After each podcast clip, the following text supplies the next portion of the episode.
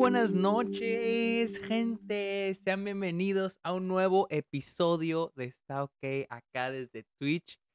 Sean bienvenidos, sean bienvenidos. ¿Cómo están? Qué milagrazo. Oigan, me ausenté porque me fui de viaje. Me fui de viaje. Este, por cierto, bienvenidos a Está OK. Mi nombre es Sergio Muñoz. Lo digo porque ustedes están en vivo, pero esto va a estar en YouTube y creo que también va a estar en audio. Ya voy a estar subiendo todo a YouTube y a audio para los aquellos que se lo perdieron, aquellos que lo están viendo en este momento en YouTube, de nada. Yo sé que muchos ya quieren los en vivos en YouTube porque no alcanzan el en vivo. Aunque los pueden ver de nuevo en Twitch por los siguientes, las siguientes dos semanas, pero yo sé, tal vez hay algunos que las quieran ver, no sé, varias veces en un mes, entonces los van a estar en YouTube. Sean bienvenidos. Estuve ausente, gente. Quiero hacer esto. Quiero forzarme a que estos envíos sean semanalmente. Hablando de noticias, hablando de diferentes temas. Quiero que esto sea semanalmente. Am, la razón por la que me ausenté fue porque fui a. Estuve en, en Delicias, a mi ciudad natal. Fui a visitar a mi familia, así que pues no, no, no puedo transmitir desde allá. Ya no, ya no uso mi laptop. De hecho, no me llevé mi laptop y, y ya hubiera sido un pedo. ¿Se acuerdan cuando iba en Delicias y transmitía desde la cámara fea de mi laptop sin, sin este fondo tan bonito? Ya me, como que me dio flojera. Y de, y de hecho, sirvió como descanso de redes sociales. Yo sé, sigo tuiteando pendejadas, pero en general eh, sirvió para desintoxicarme, más que de TikTok. Ah, si, si se entran a TikTok, hace casi un mes que no subo. El último que subí, este. El último TikTok que subí fue mi opinión de Barbie. Y saben qué? De- dejé de subir cosas a TikTok y siento así como un alivio. Como que me quité algo de la cabeza. Y ya ni siquiera sé si voy a seguir subiendo cosas a TikTok.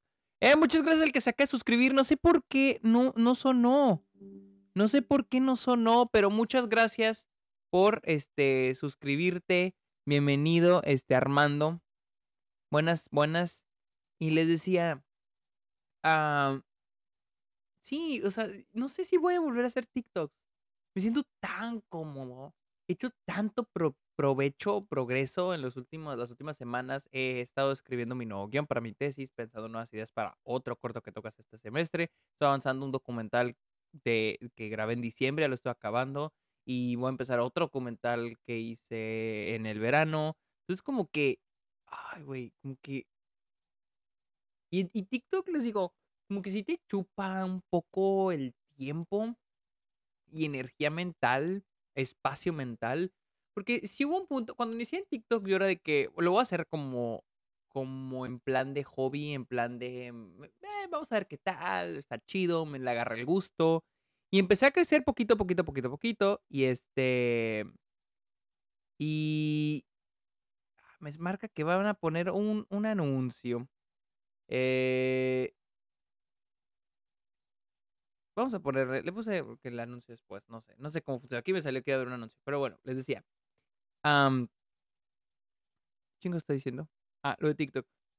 Al principio les digo, todo bien, todo chill, todo así como que, pues vamos a ver qué pedo, ¿no? Y les agarré el gusto, fu- crecí, o sea, la verdad crecí y, y, y sentí que era una, un, un nuevo formato de cómo hablar. Pero ya en los el último año empecé a sentir en TikTok algo que yo no quería sentir. Para mí desde que, desde el podcast, desde hacerlos en vivos, desde TikTok, para mí era como un hobby, hacerlo por gusto, chido, no quería estresarme. Y en el último año con TikTok me empecé a estresar como que no estoy creciendo, no tengo ideas, o no quiero hacer TikToks pero no tengo tiempo. Y, y, y, y como alguien lo puso, la gente acá puso este Gaby Fez, es que sí hay gente muy tóxica en TikTok. Esa es otra cosa. e- Es muy tóxico, güey. Yo pensé que no, güey. O sea, cua- bueno, al inicio a mí no se me hacía, pero ya hay un punto donde el tipo de gente que hay, como que, como que qué hueva. O sea, perdón, o sea, todas las redes sociales son muy tóxicas. El otro día me metí a Facebook y puta, parece un, un bote de basura, güey. O sea, de que horrible, horrible. Facebook es horrible, Facebook es lo peor. Entonces, TikTok es también muy tóxico. TikTok es como que basura, pero también es bien tóxico. Y luego Instagram, y luego Threads no lo aguanté, la verdad, Threads aguanté tres días y ya no pude porque es como que, ay, todos somos amigos, pero claro que no son amigos. Perdón, Twitter, dirán, digan lo que digan de Twitter, digan, eh, X, digan lo que digan de que está, eh, Twitter es tóxico, todas las redes sociales son tóxicas, pero Twitter al menos es genuino. Y no sé si voy a volver a, TikTok, pero realmente el TikTok, el, dejar TikTok como que ya me, ya me, me liberó espacio, güey. Es como memoria llena de tu celular y le quitas chingaderas, güey. Así siento yo.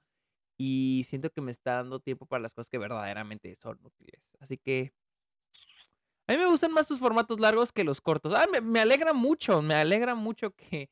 Porque sí voy a seguir en YouTube, voy a seguir subiendo cosas a, YouTube. De hecho, eh, esto se va a subir a YouTube. Probablemente muchos ya lo están viendo en YouTube. Estoy hablando del futuro. Eh, se viene también, voy a hacer video. Como saben, voy a ver las películas de Harry Potter en el cine. Voy a hacer un video para cada una de ellas. Eh, ya vi las dos primeras. Así que se va a venir video para cada una de las películas de Harry Potter. Empezó a hacerle a Talk to Me, pero siento que es muy tarde y está mi episodio para Sundance. El que hice para Sundance. También voy a hacer un video para, para TIFF, que va a estar en septiembre. Eh, voy a hacer un video, mañana voy a ver las tortugas ninja. Sí, señor. Que también voy a hacer de las tortugas ninja. Y estoy considerando hacer uno para Old Boy, que hoy fui al cine a ver Old Boy. Vamos a hablar un poquito de eso, ¿ok? O sea, voy a hablar así random. No quiero hablar solo de noticias, pero o sea, hay algunas noticias que, que tengo de hecho guardadas, porque es más, no, no es tanto la noticia, pero más el tema alrededor de la noticia. Em, hoy fui a ver, este, hoy fui a ver Old Boy. Y qué gran película. Ya la había visto una vez, ya la había visto una vez. No sé si algunos de ustedes, este, no sé si alguna vez han visto Old Boy de Park Chan Walk. Y ah, me dice, ármate un podcast junto con Miguel. Sí, güey, sí, sí, sí lo he pensado, sí lo he pensado, tal vez sí. Y más porque vivimos en la misma ciudad, así que tal vez le voy a, le voy a sugerir. Este, les decía, fui a ver Old Boy, llevaba años sin verla, solo la había visto una vez en Netflix, en secundaria, yo creo. Y ya salió, la fue restaurada la película. De hecho, aquí yo la tengo. Déjenme, déjenme se la enseño. Ahí vengo.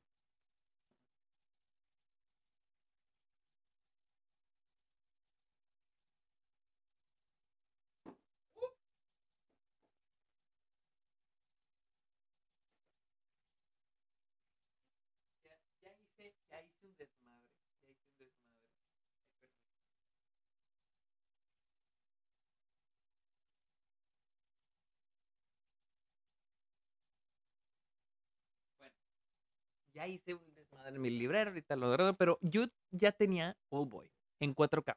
Esta es, y lo dice este, a ver si viene información de la restauración. Uh, sí, brand new 4K restoration from the original camera negative supervised by director Park Chan Walk.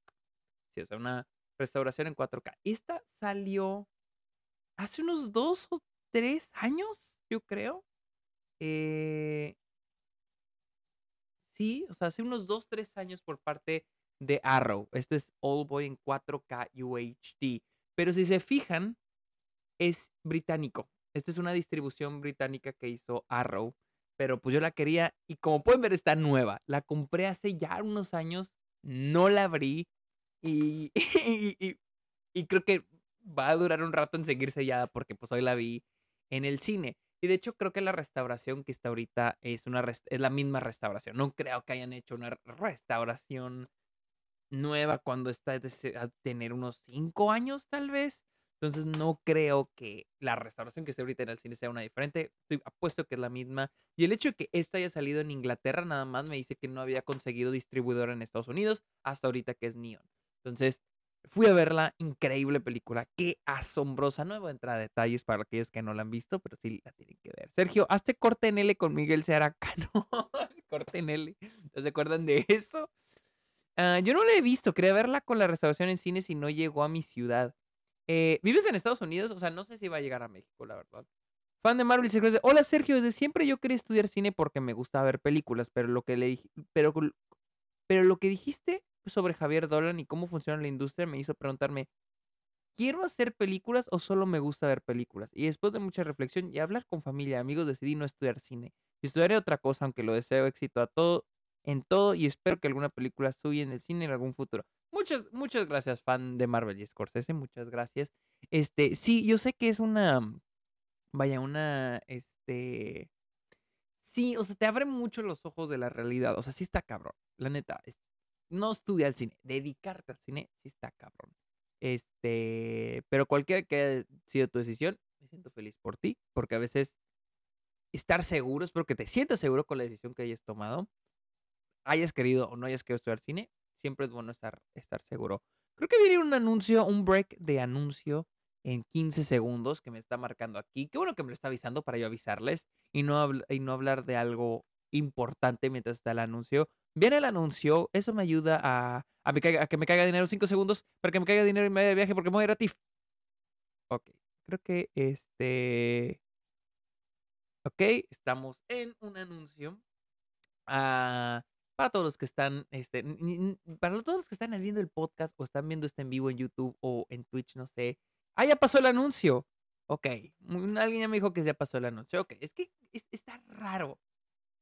Está raro, güey, está raro estos los anuncios. No me había salido la primera vez que me salieron los anuncios. Este, pero ya, pero cuando el club de los amargados. De hecho, quiero decirle, quiero, quiero, ok. Esta ida que, que fui a Delicias, me encontré con algo relacionado al Club de los Amargados. Hace, puta, ¿cuándo fue? ¿Hace dos años o año y medio? Que el Club de los Amargados cumplió un año. Y este, una de las, de las amargadas, una de, la, de los miembros del club de fans del Club de los Amargados, Adriana Martínez, nos mandó un obsequio a Héctor y a mí. Ella me había mandado un mensaje en ese entonces. Me había mandado un mensaje en ese entonces. Pero yo nunca había sabido ya qué pasó con la caja. O sea, ya no había sabido qué, había pasado con el, con el paquete. Y esta idea que fue delicia es, lo encontré. Me topé con él en un rincón en mi casa. Yo creo porque cuando me mandan, cuando me mandan correo a Delicias, ese correo le llega a mi papá, al negocio de mi papá. Y Adriana le pasa ese, ese, ese, esa dirección. Y pues mi papá nunca me dijo que le había llegado la caja. Y me topé con ella y nos dio varios obsequios muy bonitos.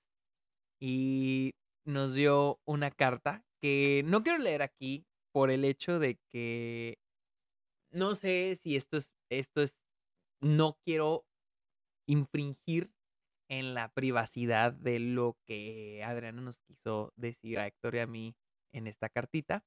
Eh, no, hay, digo, no hay como que, ay, wow, ¿qué les dijo? Pero, pero no sé, o sea, yo sé, tal vez ella no quería que ustedes supieran, pero le mando un abrazo y le agradezco mucho a Adriana por los regalos, los cuales voy a mostrar. Son unos detallitos. Primero que nada, nos regaló estos llaveros de, de Hogwarts.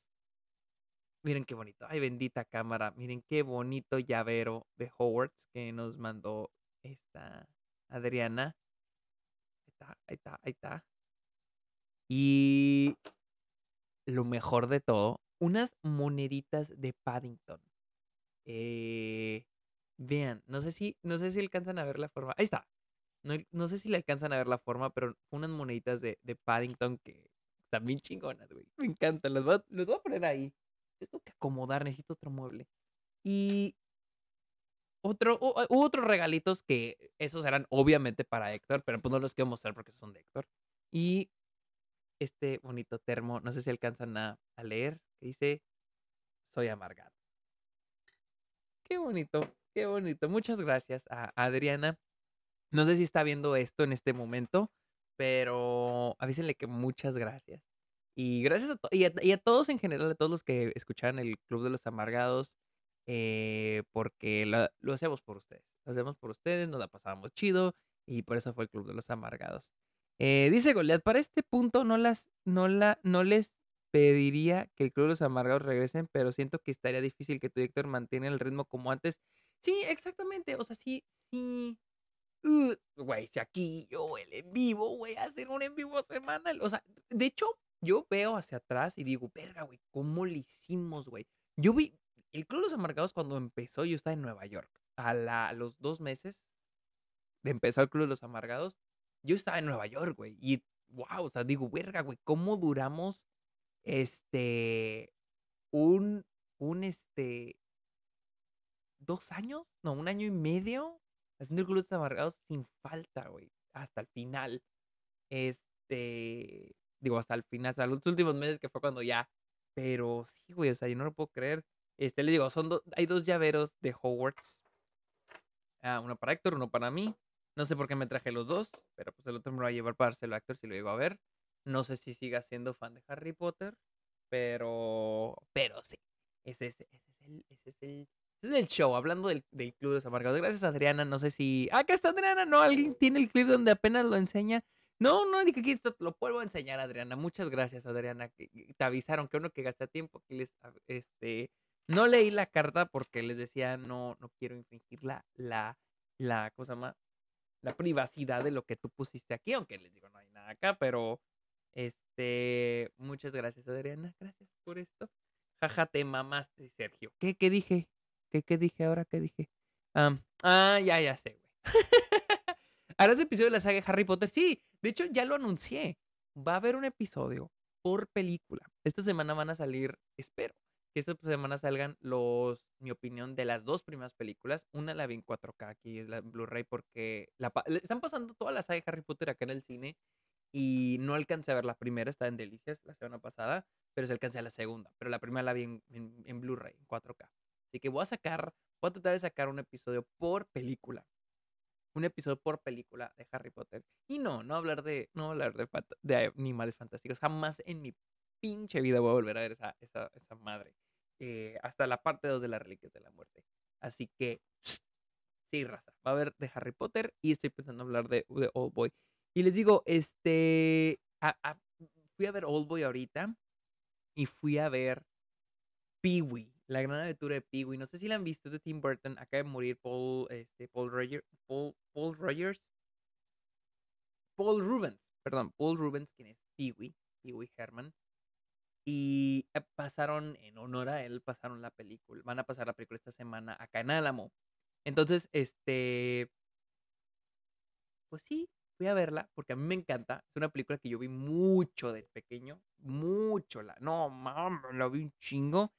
Y creo que fue la primera película de Tim Burton. Y me atreveré a decir que es la. No he visto Ed Wood, pero me atreveré a decir que es la mejor. Me encanta, me encanta Pee-Wee. Me encanta esa película. Es, es un genio, güey.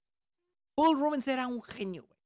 Qué increíble. Está bien chingona. Si, si nunca la han visto, la, la, tienen que ver. Neta, neta, neta, neta. La tienen que ver. Este. Y sí. ¿Qué más? Algo, algo más les iba a decir. Algo más les iba a decir. Eh, les iba a hablar de una experiencia. Ok, tengo que empezar con esto. El domingo, hoy fui a ver Peewee y, y Old Boy. Ayer fui a ver, ayer fui a ver Oppenheimer en 1570 milímetros. Ok, para los que no sepan, pero este punto creo que ya deben de saber.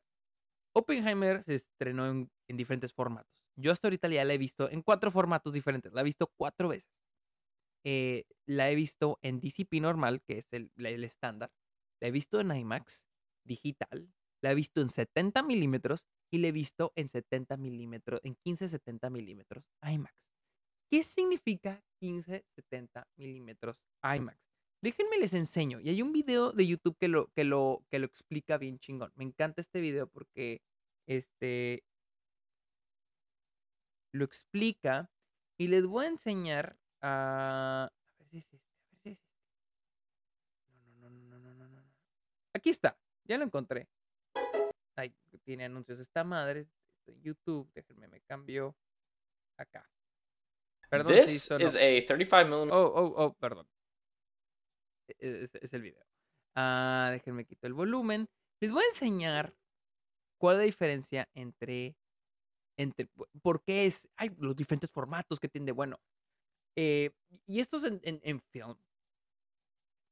Déjenme, a ver, a ver, a ver, a ver, a ver, a ver. Ahí está. No mames, me caga. ¿Por, qué? Me caga que, que, que, esta madre haga esto, güey. Que el, en vivo siempre los templetes se desaparezcan, güey. No entiendo por qué los. El...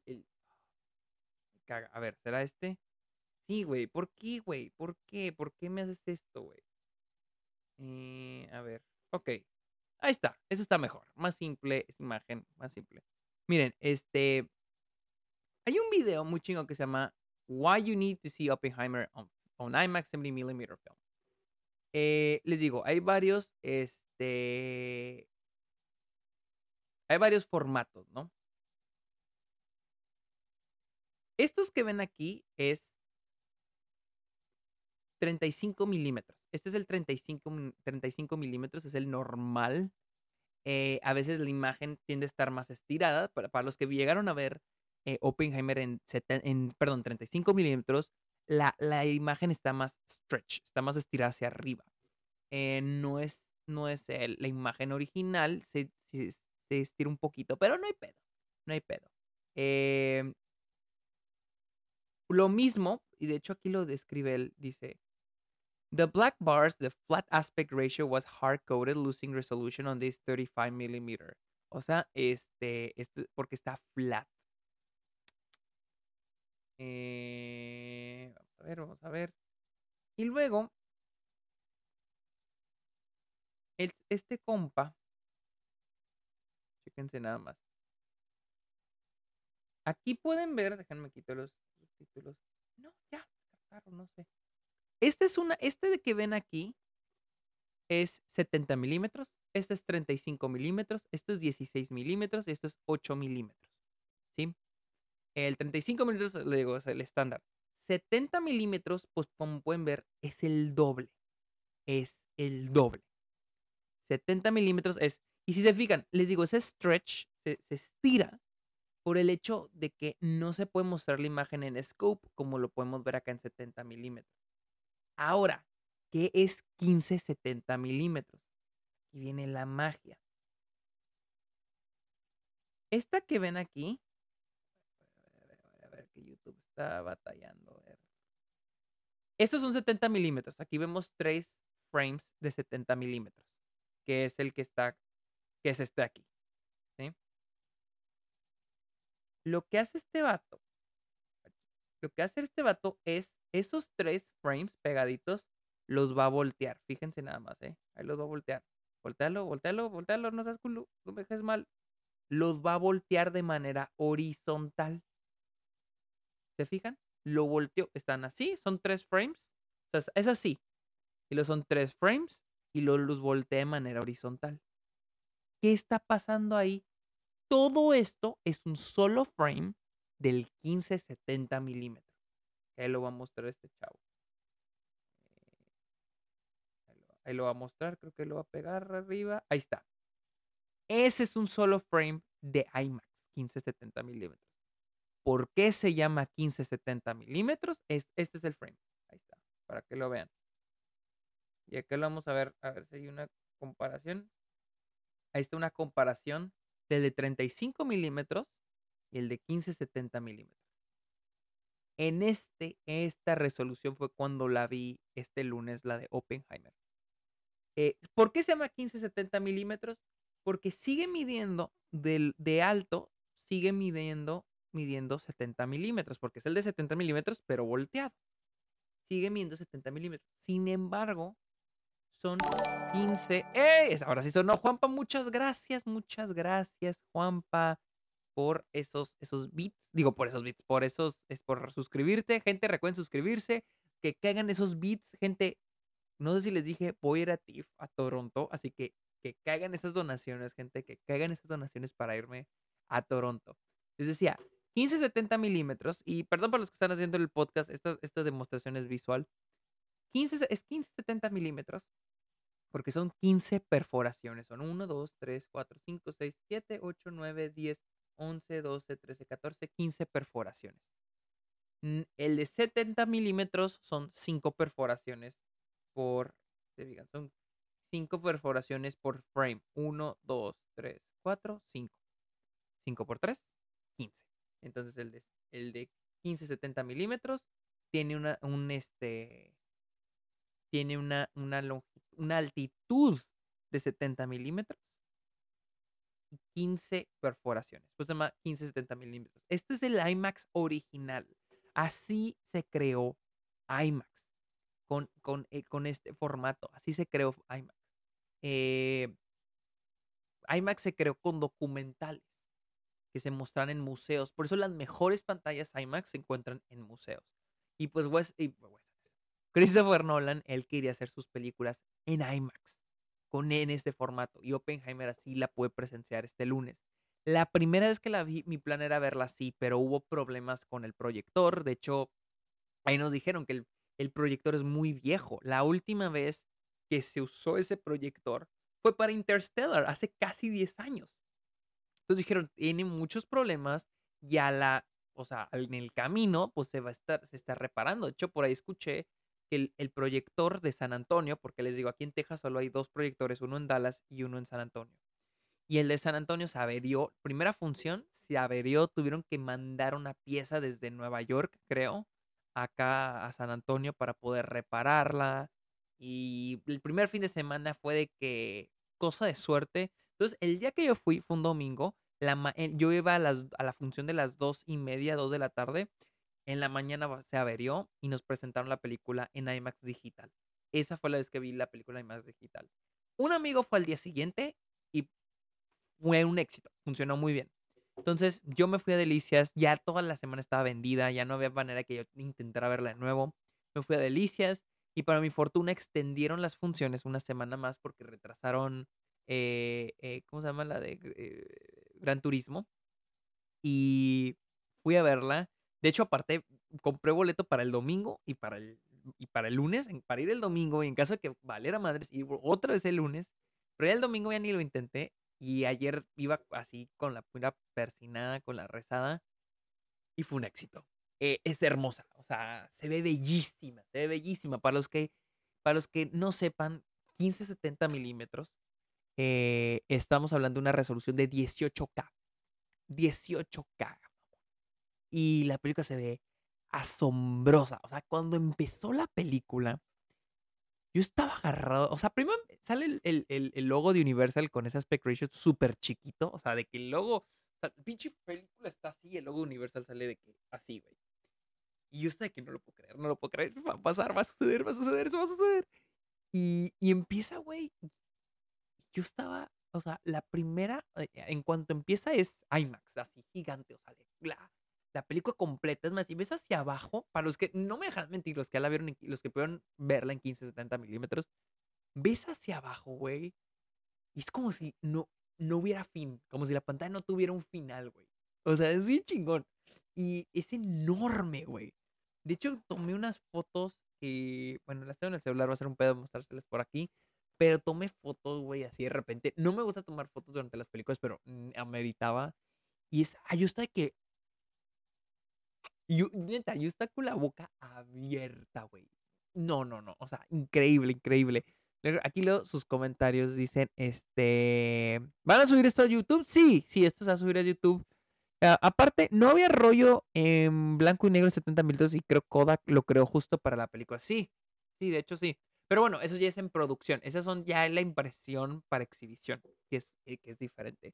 Eh, eh, no sé si, no sé qué tan cierto sea eso de que Kodak inventó el, blanco y negro, porque sé que solamente ha habido dos cosas en blanco y negro, en IMAX blanco y negro, y ese ha sido el video de Adele, de creo que Hello, y Oppenheimer. Eh, que yo sepa, creo que ya existía, pero no sé, puedo estar equivocado. ¿Hay IMAX en el AMC de Edinburgh, de Edinburgh en Texas? Sí, pero no sé qué tan, eh, si es IMAX o es la IMAX. Y y, pero no es el 1570 milímetros. Curiosidad, a ver, Julián, ¿sabías que Tim Burton dirigió una versión de Aladdin en una serie de cuentos de hadas creadas por Shelley Duvall? No, no, no sabía eso, Julián, no sabía eso. Eh, me queda a una hora el IMAX y no fui a verla. a mí me queda una hora y media y, y, fui a verla, la neta fui a verla. Yo le pude en 35 minutos en el Cineforo de Guadalajara, la neta sí volvería a ver una película en ese formato. Güey, sí, es que está bien chingona. Yo voy a ver eh, yo vi, de hecho, yo vi eh, Yojimbo de Kurosawa este fin de semana. La pasaron en 35 milímetros aquí en, eh, aquí en AFS, Austin Film Society. Y también vi este After Hours de Martin Scorsese en, en 35 milímetros. Cloverfield, Actividad Paranormal, esas dos están las vi en 35 milímetros hace unos meses aquí en Alamo. La neta aquí pasan muchos prints y está, muy chido. La neta está muy chido. y haber visto a, Oppenheimer en 1570 milímetros. O sea, para mí era un sueño ver una película en 1570 milímetros. Para mí era un sueño porque es un formato casi muerto. Nadie lo hace más que Christopher Nolan. Y yo quería presenciarlo. La neta, yo quería presenciarlo. La próxima vez que tenga la oportunidad de hacerlo va a ser con otra película de Christopher Nolan. La siguiente Christopher Nolan. Sí, o sea, seguro. Nadie le va a decir que no por hacerlo, pero no va, no va a suceder hasta la siguiente Nolan. Yo creo que de directores que están intentando esto, el único que lo veo es a Jordan Peele. Jordan Peele ya llegó con Nope, que se grabó en 65 milímetros, se proyectó en 70 milímetros en, en, salas. Sé que Paul Thomas Anderson eh, grabó eh, eh, Licorice Pizza en 35 milímetros y se exhibió en 70 y 35 milímetros en algunas salas. Pero sus películas son muy pequeñas como para IMAX 15 70 milímetros. Jordan Peele es el único director en este momento que yo digo, yo sí lo veo en el futuro siendo el siguiente Nolan en términos de exhibición, incluso el tipo de películas, que son películas de estudio originales, eh, grandes. Entonces yo creo que Jordan Peele podría hacerlo. Yo solo he podido ver dos películas en IMAX y han sido Top Gun Maverick y Guardians of the Galaxy Volume 3. Yo, yo no vi, yo mira, y ese es mi consejo. IMAX no es la gran cosa hasta que ves una película para IMAX. Top Gun Maverick no pude, no tuve la oportunidad de verla en IMAX, pero vi que está increíble. Sin embargo, Guardians de la Volumen 3 no tanto. He oído que mejor verla en Dolby. Y es que no todas las películas están hechas para IMAX. IMAX, mira, IMAX es una compañía, no solo es un formato, es una compañía que licencia cines, que montan salas de cine con su tecnología y es más que nada para vender en un nuevo formato ciertas películas. Pero no todas las películas vale la pena verlas en IMAX. Y más porque pues, pagas más. Películas como, por ejemplo, Top Gun Maverick, Avatar, Dune, Oppenheimer son películas que vale la pena verlas en IMAX porque fueron grabadas especialmente para IMAX. Hay otras que no. Por ejemplo, este año se me ocurre, por ejemplo, Guardianes de, la Galaxia, volumen 3. Ahí también ya me mencionaron Indiana Jones. Sé que Misión Imposible, tristemente, tampoco, oí que no valía tanto la pena en IMAX, que no valió nada la pena la de Misión Imposible. Yo, por ejemplo, vi Suzume en IMAX y no, la hubiera visto en cine normal. Eh, les digo, no es. Vale la pena cuando. Eh, con ciertas películas. Así que, pues. Y ahora que hablamos de Oppenheimer, les digo, la he visto hasta este momento cuatro veces. La vi en 70 milímetros, la vi en 15-70 milímetros, en IMAX digital y en DCP. DCP, o sea, estándar. La vi en mi ciudad natal y voy con lo siguiente. Güey, ¿por qué la gente no sabe ir al cine? Fui a ver la película con mi mamá y con mi hermano. Y con, con mi hermano el menor. Porque mi hermano la quería ver. Y pues mi mamá también tenía ganas y fuimos a verla. Güey, qué lata con la gente, güey. No, no sé, güey, no sé. No me. No entiendo, güey, por qué la gente va al cine a platicar, güey. Fuimos ver Oppenheimer, güey. Y había un grupo de chavitos, güey, no todos nos sentamos, güey, y entra un grupo de chavalitos adolescentes, güey, y yo, y yo, yo neta, en mi casa ya valió verga, Ya valió pito, güey. Y dicho y hecho, güey. hable y hable. Y toda la película estamos de que, shh, shh, shh, toda la película estamos sushiando a estos cabrones, güey. Eh, puta, güey. O sea, ¿por qué? Y miren, yo no les voy a decir a ustedes, es que no, no, no esto no es una lección para ustedes porque yo confío en la idea de que la gente que me ve, que ve mis videos, me consume, se sabe comportar en el cine. Pero estos cabrones están hable y hable y hable. Al punto de que me salí a los 20 minutos de película me salía a decirle a un güey del cine que, oye, hay unos cabrones hablando. Y mira, y, la neta, el güey, mis respetos, entraba y salía de repente, entraba y salía de repente. Eh, la neta, no espero más. Sé que a los pobres empleados del cine no les pagan para pelearse con gente. Em, pero verga, güey. O sea. No, no sé, güey. O sea, ¿cómo, ¿cómo es que Cinépolis, era la marca Cinépolis, era la cadena de Cinépolis, no sé por qué Cinepolis no, no implementa una política, no sé si Cinepolis hace algo con ese tipo de gente. Em, acá en, en, el Alamo Draft House, en, en Estados Unidos, hay una política muy estricta en lo del cine, de la experiencia del cine. De hecho, empezar la película, tú ya no entras. Tú ya no entras. Te chingaste. Empezar la película, te la pelaste. Puedes entrar durante los trailers, pero una vez que la película empieza, la puerta se cierra. Y de hecho se pone una cinta, ya no puedes pasar. Ya le han pasado a varios amigos míos que quieren ir al cine tarde, que llegan al cine tarde y no se les permite la entrada. Número uno. Eso. Otra cosa, la gente que está hablando. ¿Por, qué? O sea, en, acá en Alamo Rojos la fortuna es de que hay meseros, es como un restaurante. Y los mismos meseros los puedes, los puedes pedir que saquen a la gente. Ya me ha tocado gente que sacan. Me tocó, en, fui a ver el Lobo de Wall Street hace un, un año, dos años. Dos años y sacaron a dos güeyes de la película. Eh, yo creo que fue, yo, lo, yo pedí, pongo una carta, una, porque hay, hay como hojas donde pides la orden de la comida, pero también puedes decir, oye, hay unos güeyes hablando. Y, obviamente cuando les piden no lo sacan de inmediato, les dan un llamado de atención. Pues cuando yo la pongo, los sacaron. Al parecer, yo creo que alguien, toda la gente a mi alrededor se está quejando de esos güeyes y lo sacaron. Entonces, y, y, digo, no sé, no, no sé si es en mi ciudad natal, no quiero decir todo México, pero es mi ciudad natal porque no es la primera vez que pasa, güey. El hecho de que la gente no se sepa comportar en un cine. Eh, ¿Para qué van al cine, güey? O sea, ¿para qué van a, ver? O sea, no, no solo la gente alrededor. En ustedes, piensen ustedes mismos, ¿por qué pagan un boleto para ver una película? Compran palomitas, sodas y chingaderas, güey. Para estar hablando, güey. O sea, ni siquiera están disfrutando la película y ni siquiera están hablando de la, ni siquiera están disfrutando probablemente de la plática que están teniendo. ¿Por qué, güey? Es lo que yo no capto, güey. Y es lo que yo no comprendo. Y luego una señora delante de nosotros en el pinche celular. Puta, güey. ¿Por qué, güey? O sea, el pinche celular. Y, es que realmente, güey, hay mucha gente que se queja de los bebés y los niños chiquitos en el cine. Pero para mí un gran problema es los adultos, güey o los adolescentes, güey, que saben lo que están haciendo. Un niño, güey, yo tolero un bebé. Yo te puedo tolerar a un bebé en una sala de cine.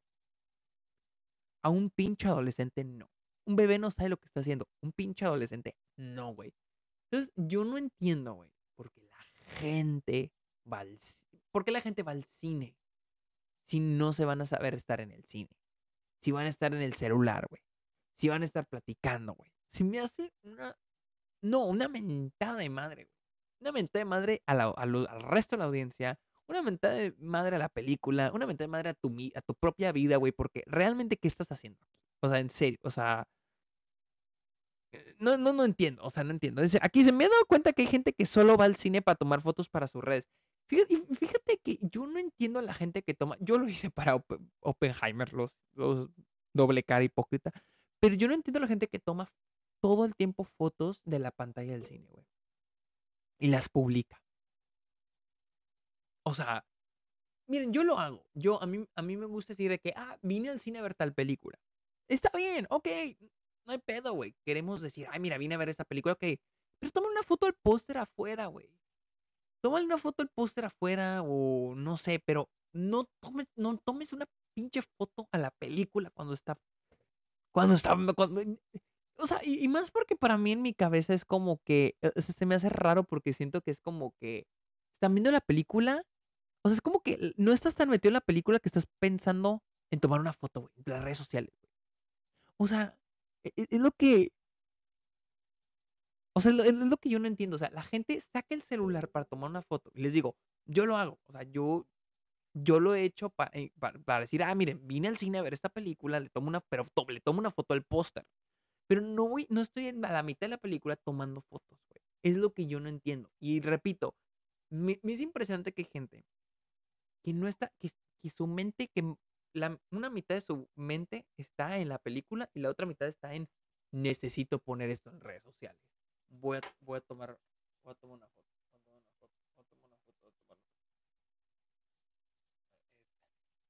Ahí te, ahí te la subo en Twitter. Ahí te la subo en Twitter. O sea, güey, ¿por qué?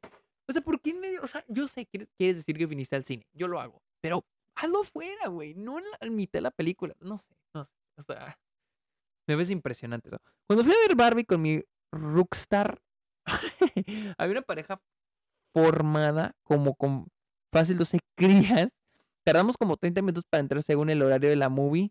Afortunadamente aún no empezó la peli. Pero formada, ¿por qué? O sea, ¿por qué? Pero por qué, pero por qué. O sea, yo no te. Lo repito, yo no tengo problema con los niños, de hecho. Tengo problema con los adultos, güey. O sea, porque los adultos, güey, ya son adultos, güey. Un adolescente, güey. Sabe lo que está haciendo, güey. No sé, no sé, güey. Yo, por ejemplo, eh, siempre se me echa una mamá que las primeras citas sean en, ir al cine, güey. Con todo respeto a los que lo han hecho, pero una primera cita en el cine, güey. Cuando conscientemente dices, ay, güey, me gusta esta chava o me gusta este chavo, lo, lo voy a invitar al cine.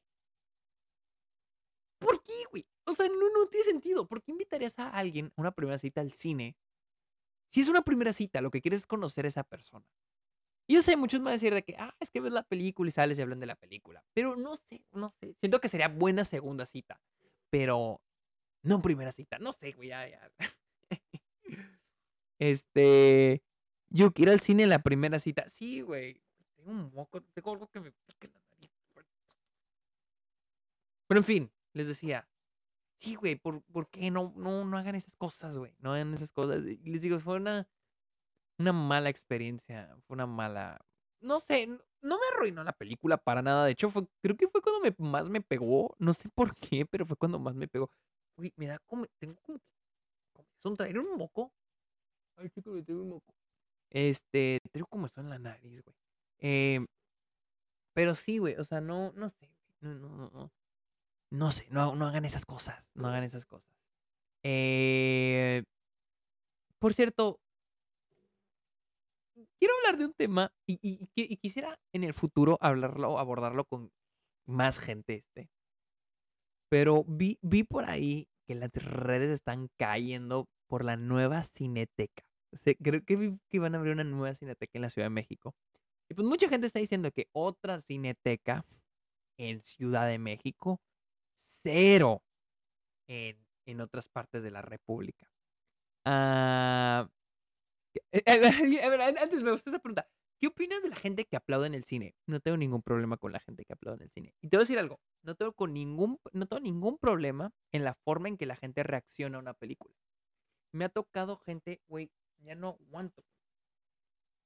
Tengo algo en la nariz, güey. Siento algo que me pica. Tengo comezón, güey. Este, es mental, mental. Em, no tengo ningún problema cuando la gente reacciona a la película. Me ha tocado gente que se ataca de la risa, con unas risas raras, güey. O gritan asustados, güey. Yo no tengo ningún problema con eso porque están reaccionando a la película. Y de hecho, enriquecen mi experiencia, eh, no solo viendo la película, pero también esa experiencia comunal de verlo con más gente. Hit, me tocó ver Hit con sala llena en un teatro, güey, aquí en el Paramount Theater, aquí en Austin.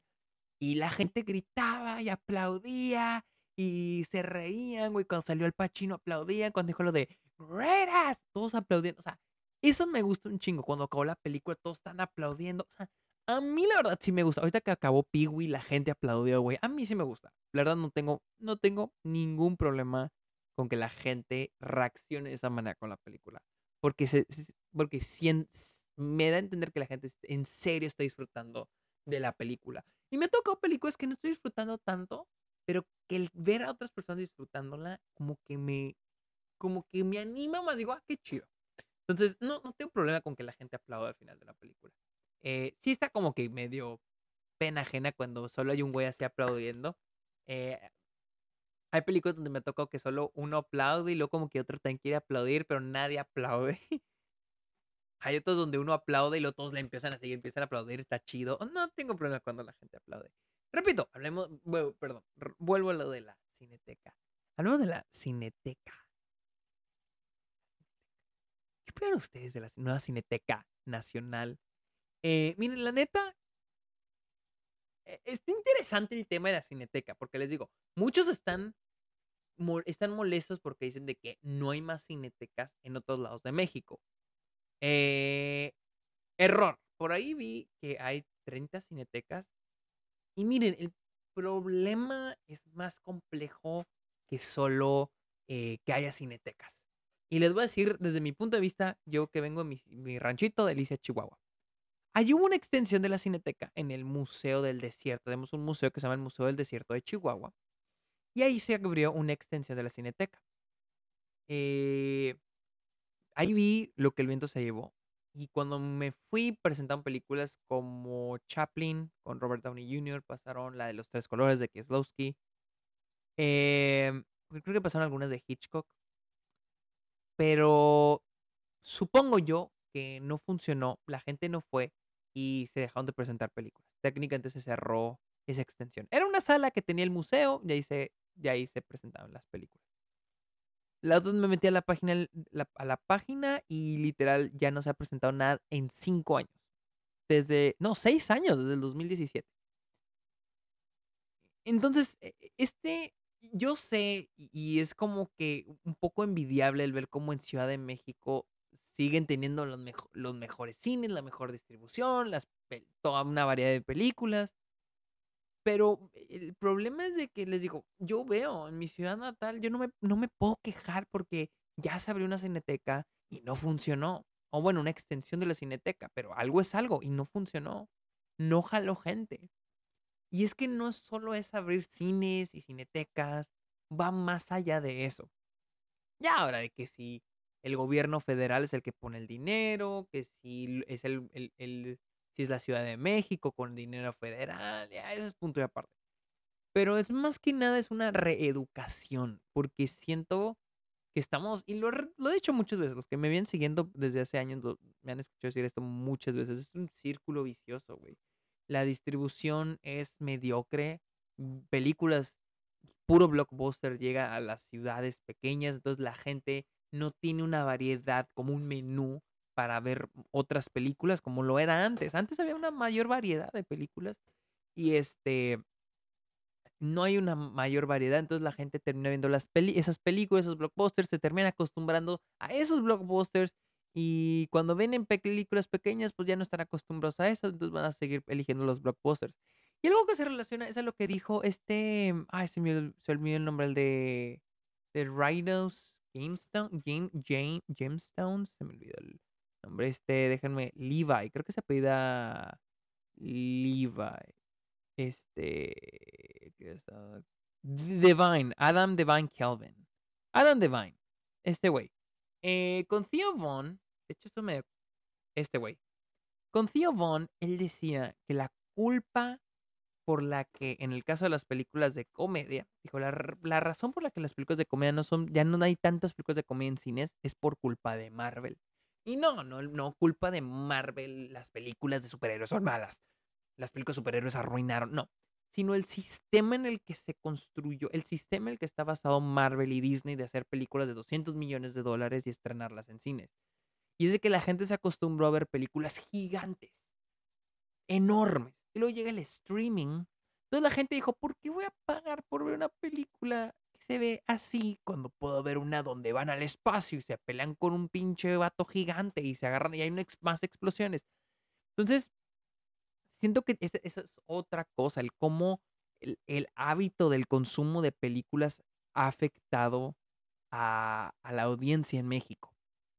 Eh, tristemente, la solución no es poner más cinetecas.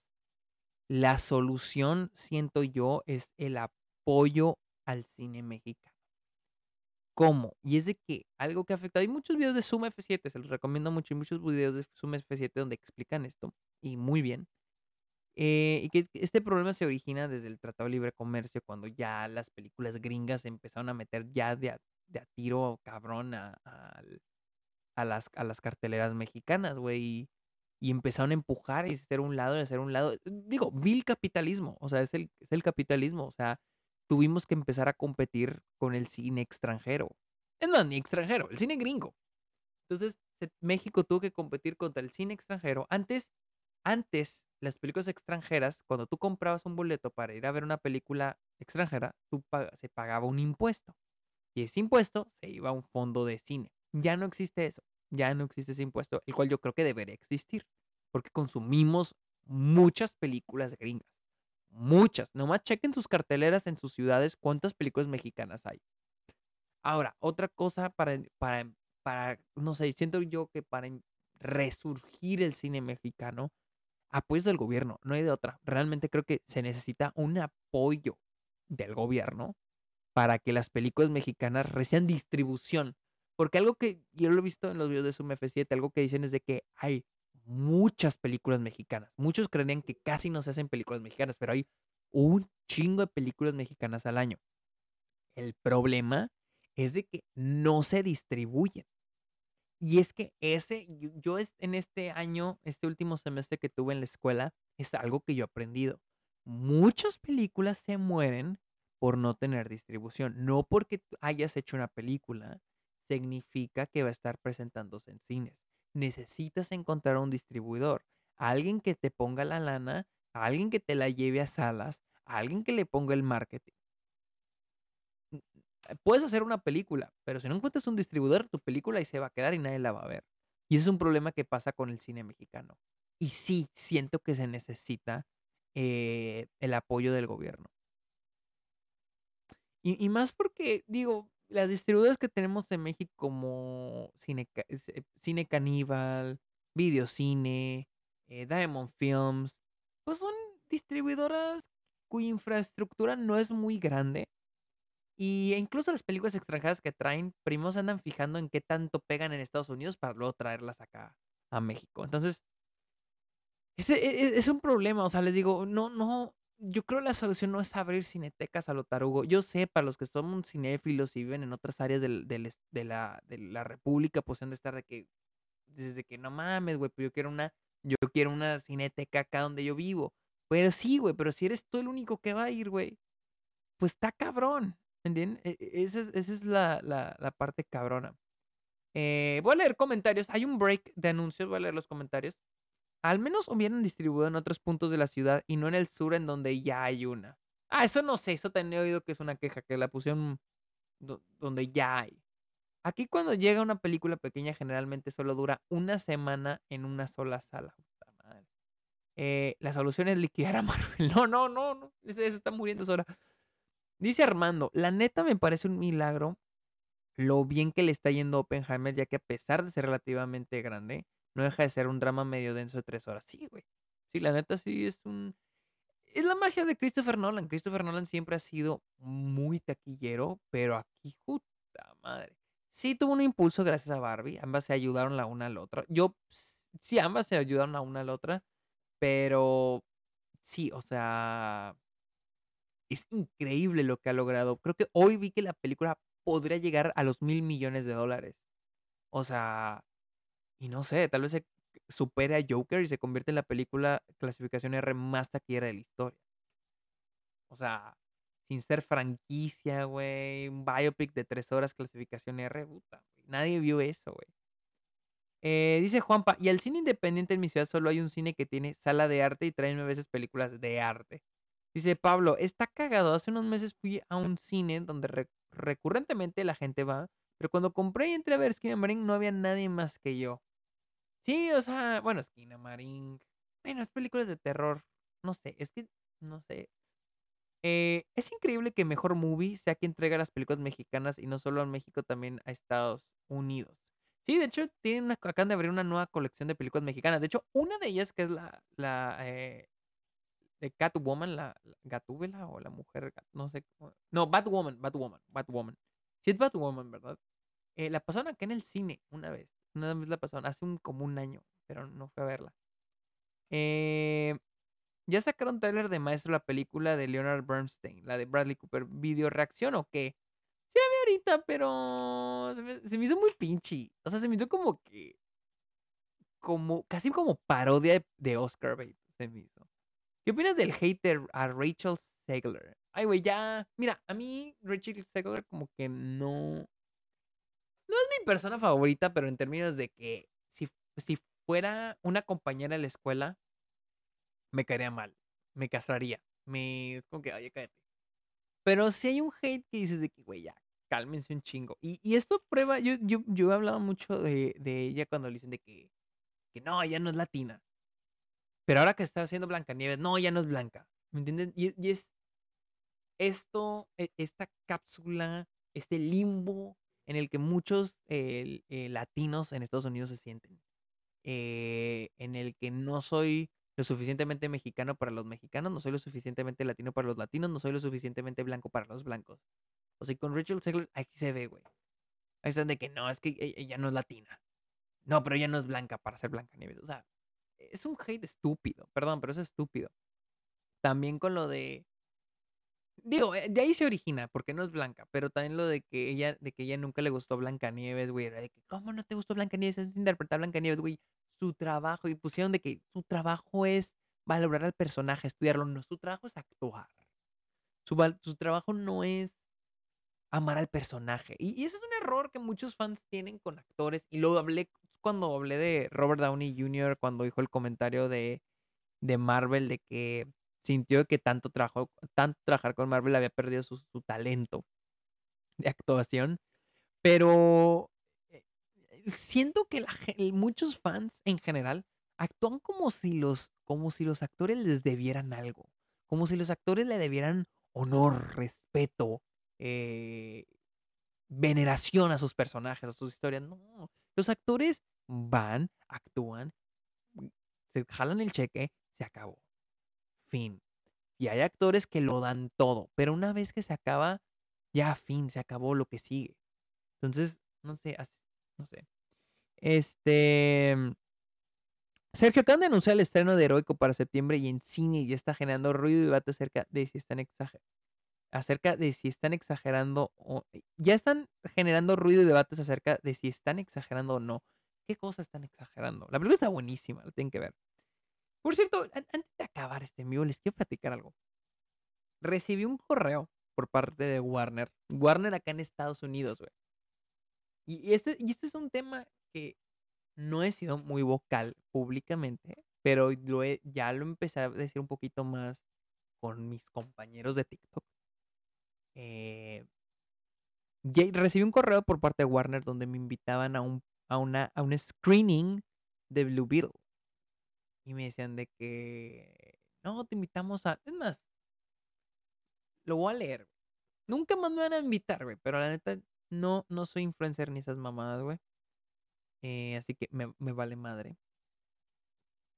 Pero aquí se los voy a leer. A ver, ¿dónde está? ¿Dónde está? Aquí está. Aquí ya lo encontré. Les voy a leer el correo que recibí para promover Bluebeard. Dice, eh, está en inglés, así que lo voy a ir traduciendo. Richina, eh, te hablo por parte de Warner Brothers Pictures, eh, ya que van a presentar su nueva película del universo de DC y el primer, así en negritas, y el primer, y la primera película protagonizada por un superhéroe latino, Blue Beetle, dirigida, y los datos de la película.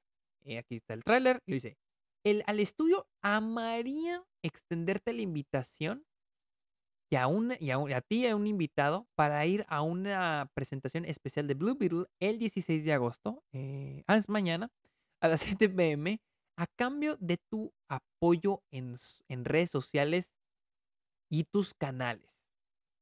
Eh, y luego ya me dicen de qué información adicional y tal, Y luego, la necesidad del posting y, guidelines de la campaña. Por favor, ya me piden, este, ay, lo me dicen, por favor, no puedes subir videos o fotos de la película, o sea, de que viéndola. Pregúntenme cuánto me van a pagar. Nada. No paga nada. Y miren, y, esto es a lo que voy. Ustedes van a decir, ah, pinche Sergio, que le. Miren, yo he sentido, y a me que he metido un poquito más al mundo de los influencers y la verga. Yo sentido que hay una explotación, más en México y Latinoamérica, hay una explotación a los creadores de contenido. O sea, buen pedo. O sea, porque yo veo a mis compañeros de TikTok que viven allá y los invitan a cosas y que los invitan a esta presentación y los invitan a junkets y los invitan a esta alfombra roja y los invitan a esta convivencia. Y yo les digo, ¿cuándo te pagaron? No, pues nada, pero te, y, les digo porque esas alfombras rojas, por ejemplo la de Barbie, o por ejemplo la de Blue Beetle, esas convivencias, güey, son para promover la película. Están usando, los las distribuidoras están usando al a los seguidores, a la audiencia de esos creadores de contenido para promover la película. Así como llevan a los creadores de contenido hacer una convivencia con, por ejemplo, para Rápido y Furioso, con los actores de Rápido y Furioso, una convivencia con los actores de Rápido y Furioso. A los actores les están pagando, porque ellos también están marketeando la película. ¿Por qué a los creadores de contenido no les pagan? Si también están ayudando a marketear la película. El día de mañana, digamos que mañana eh, todos los creadores de contenido se ponen de acuerdo y deciden decirle no a una alfombra roja en México. Y dicen no ¿Qué van a hacer? ¿Qué van a hacer, güey? ¿Qué van a, qué van a hacer las distribuidoras? Porque esas alfombras rojas, güey, las llenan con creadores de contenido. Entonces mi cosa es, ¿qué van a hacer el día de mañana si los creadores de contenido dicen no? Que obviamente no va a suceder.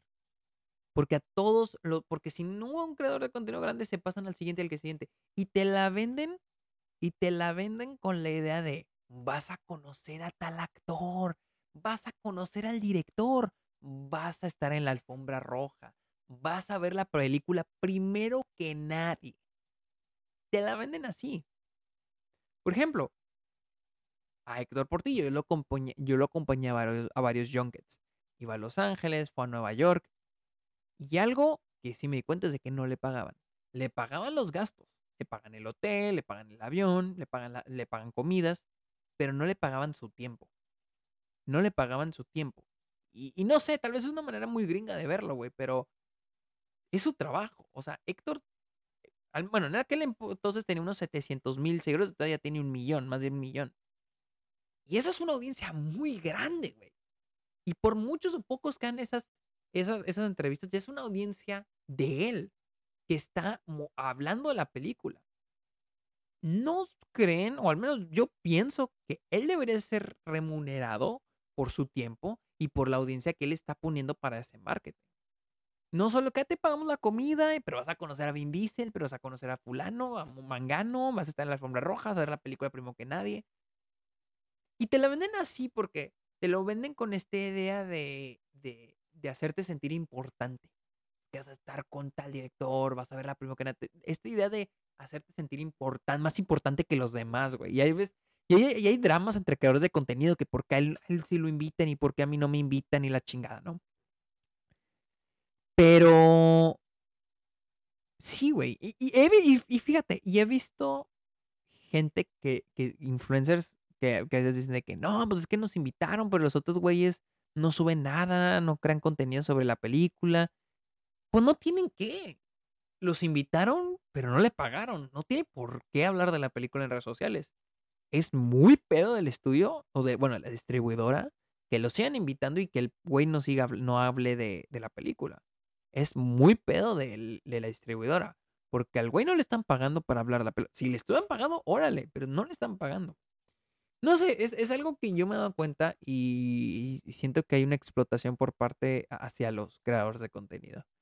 Eh, y yo veo, acá acá en Estados Unidos sí se les paga. Ah, yo conocí una chava eh, que se llama Lexi, es una influencer de TikTok. Y la conocí en South by Southwest y a ella le pagaron por venir a South by Southwest. Eh, de otra manera, eso te están explotando, güey. Literal, te están explotando. Eh, Juanpa dice, Chucho Calderón tiene un buen video sobre lo que hablas. Él pone ejemplo, el, el casi involucrado en Oye Primos y pone ejemplo en Lo Soprano no son lo suficientemente italianos ni lo suficientemente estadounidenses. Ah, ok, ok. Yo pensé, yo pensé de los, de los creadores de contenido. Eh, sí. Eh, es, un ejemplo eso que, hablando ahorita de lo que hablamos de, de esta Rachel Segler.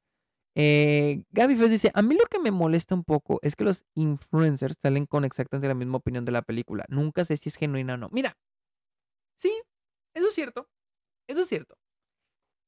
Pero es tu pedo a quien sigues. O sea, si ya o sea, sean críticos. Cuando, o sea, incluso lo que yo les estoy diciendo, güey, sean críticos. Este pendejo que me está hablando en este momento, yo, entre paréntesis, yo, este, ¿por qué está diciendo lo que está diciendo? ¿Tiene razón o no tiene razón? ¿Está equivocado, esté, no está equivocado? O sea, sean, críticos de, lo que las personas dicen, güey. O sea, yo veo estas opiniones que dices, güey. Yo lo he dicho, o sea, una crítica de verdad la que te dice, no la que te dice, ah, el guion estuvo malo. La crítica de verdad te dice por qué el guion estuvo malo. Mira, el guion estuvo malo porque el desarrollo, hubo un problema de desarrollo de personajes. En la escena tal te presentan esto, pero al final no lo vuelven a desarrollar. Eh, la estructura, no, no, la película no está bien estructurada. Las subtramas, esto, esto y esto. O sea, te dan la, razón. No te dicen de que el sonido estuvo bien. No, es que el sonido está muy bueno. ¿Qué significa eso? El sonido está muy bueno. Platícame, ¿qué significa? Hay mucha gente que habla de cine que no sabe, no sabe qué es la edición. Realmente mucha gente que no tiene idea qué es la edición. No tiene idea qué es el guion. O sea, te dicen de que todo, no, es que está muy bien escrita. ¿Qué? Platícame.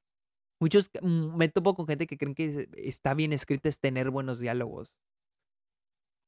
O sea, créanme, los diálogos creo yo es lo último del guion. Ah, bueno, al menos yo pienso así. Hay gente que, no tiene idea qué es la edición, güey. Hay gente que confunde guion y edición, güey. Entonces, eh, eh, los, eh, los efectos visuales. A mí me molesta cuando dicen, los efectos visuales están feos. ¿Por qué están feos, güey? Platícame. Y sí, y es que esa es la cosa. Para saber por qué algo está mal, hay que saber sobre eso, hay que estar bien estudiado, hay que saber, para saber que un guion está mal, hay que entender cómo se hace un guion. ¿Cuál es la estructura del guion? ¿Cómo se escribe un personaje? ¿Cuál es el arco de un personaje? ¿Cuáles son los actos, la estructura, lo que, ustedes quieran? Pero para eso hay que, para saber si algo está bien o mal, hay que primero entender esa cosa. Efectos visuales. No, es que los efectos visuales estuvieron mal. ¿Por qué, güey? ¿Por qué estuvieron mal, güey? ¿Qué no funcionó, güey? Hay, muchos, hay, hay muchas escenas de día, la reflexión de la luz, la textura de los objetos, eh, la, la física de los efectos visuales las simulaciones de agua, las simulaciones de cabello, güey. O sea, ¿qué, es lo que está mal con los efectos visuales? O sea, por ejemplo, en, en mi. Cuando yo hablé de Spider-Man. Cuando yo hablé de Spider-Man, de las de Sam Raimi, creo que ahí fue cuando dije de que algo que me gusta mucho de los efectos visuales de esa película es que una combinación de efectos visuales y, live action. O sea, es una, es una y una, y una y una, y una y una, que hace que se sienta orgánica la película. O sea, no te voy a decir nada más de que ah, es que los efectos visuales también chingones. No, no, güey, pero, pero ¿por qué, güey? También lo vi con Harry Potter. Esta vez que vi la piedra filosofal, hay una combinación de. Como que en esa época era una época donde están conscientes de que de la utilidad de lo, de lo útil que iban a ser los efectos visuales, pero que no estaban, que aún no se veían totalmente reales por lo que tenía que haber una combinación de una toma pequeña de efectos visuales y lo corta rápido a, la real. Y una y una y una y una y una y una y una y una. Y eso hace que la película se sienta orgánica, que no se sienta chiclosa así de efectos visuales. Pero, pero sí les digo, o sea, siento que e, e, ese es el problema. Eso con, que dices de que los, los, los influencers tienen la misma opinión. Sí, yo sí lo he visto. Yo sí lo he visto.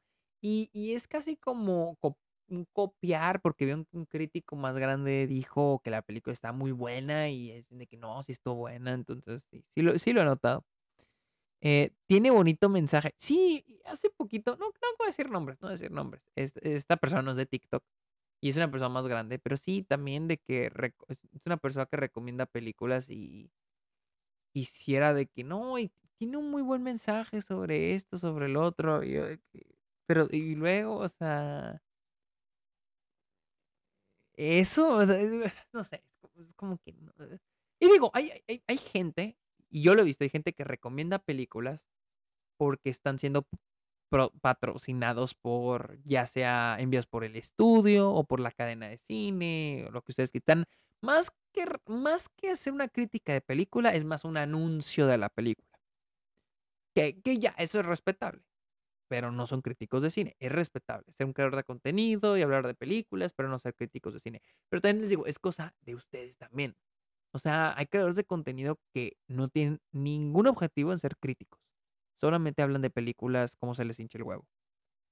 Eh, y es válido, es válido. Nadie tiene que hablar de las películas. Si hay un creador de contenido que dice, ah, es que me pareció aburrida, se me hizo aburrida. Pues está bien. Y si hay un creador de contenido que dice, ah, es que tiene un mensaje bonito. Pues es válido, güey. Pero ustedes no busquen una crítica dentro de esa persona. No se pueden quejar si lo siguen consumiendo. Si no es lo que, si no les está presentando lo que ustedes buscan, entonces no el problema no es esa persona. Ese es el problema, es uno como audiencia. Entonces, este, no sé, siento que hay que ser más críticos con el, tipo de cosas que consumimos en Internet y en general de todos lados. Eh, Sergio, ¿qué opinas de Christoph? Hace años que no veo a Christoph y solía verlo, pero la verdad, Christoph yo lo veía porque me daba risa, güey. No lo considero un crítico serio, no me lo tomo en serio, o al menos no me lo tomaba, o pues no lo he visto en años. Pero es un güey que literal lo veía por. Porque me dan risa. Me da risa cómo hablaba, me da risa cómo tiraba caca las películas, me da risa, Punto. Eh, es como te lo resumo, güey. Te lo resumo, no es crítico de cine, ni creo que él se considere crítico de cine. Lo veo porque está chistoso, porque están divertidos sus, sus videos. Hay unos muy buenos, como los. Eh, creo que. Oh, ay, hubo uno un análisis, un análisis que una vez hice que me, encantó, que es muy bueno. También las biografías las, están muy chidas, pero no lo considero crítico de cine. Em, la neta, yo prefiero ver películas solo a gusto en mi casa que ir al cine. Yo, no, yo sí prefiero ir al cine, güey. ¿Qué tal estuvo la de Peewee? Bien chingona, güey, bien chingona. El que subió ayer de Al Pacino es muy bueno. Ah, a ver si lo veo. Hace mucho que no veo, te lo resumo. Hace muchísimo que no veo, te lo resumo. Pero gente, ya creo, ya se me está gastando la gargantica. Yo creo que ya me empiezo a retirar. Este. Gracias a las 37 personas que estuvieron aquí, gracias a los que están viendo esto en YouTube, gracias a los que están escuchando esto en Spotify, Apple Podcast. Por cierto, hubo un güey, un güey que se quejó. Al parecer en Spotify ya pueden poner comentarios. Y un güey que se, se molestó porque en uno de los en vivos, güey, este, en uno de los envíos estaba yo comiendo. Sí, yo, y, pues él lo escuchó por Spotify. Entonces no sé si él no supo que era un en vivo.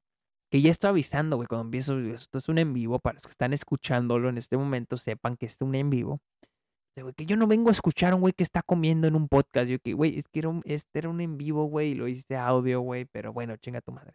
Este, pero sí, mañana, eh, ¿verás las tortugas ninja? Sí, mañana la voy a ver, mañana la voy a ver. Sin falta, iba a ver video. Eh, Twitch no me notificó. Pues pinche Twitch, güey. No, esto es acabar, güey. Pero lo voy a subir a YouTube. Gente, ya me retiro. Porque ya me está calando la garganta, güey. No me traje mi agüita. Ahorita voy por una, güey, voy por una agüita minera. Güey. Pero bueno, gente, este. Eh, a ver, muchos mensajitos de este. Dice, perdón por el spam. No, no te preocupes, güey. No te preocupes. Este, si algún día necesito un diseñador gráfico, aquí andamos. Muchas gracias. Muchas gracias, Armando. Gente, este, JP te hará raid. No mames, a ver, deja que mándemelo, a ver. Que me los mande, güey. Y luego, aquí me voy a quedar un ratito, pues. Eh, que los mande nomás para, para ver qué chingón. Dile que sí los mande. Hola, Sergio Pandilla, nos estamos viendo. No, pues ya se están yendo todos. ¿A poco me va a mandar raid el, el, el, el, JP, güey? Güey, ya me estoy yendo, ¿ya cuándo, güey? ¿Cómo no acabaste tú en vivo antes, pinche JP? No sé qué, no, sí, ya me voy porque ya me da la gargantica. Así que, raza, yo los quiero mucho. Pórtense bien. Bye. No mames, pinche JP.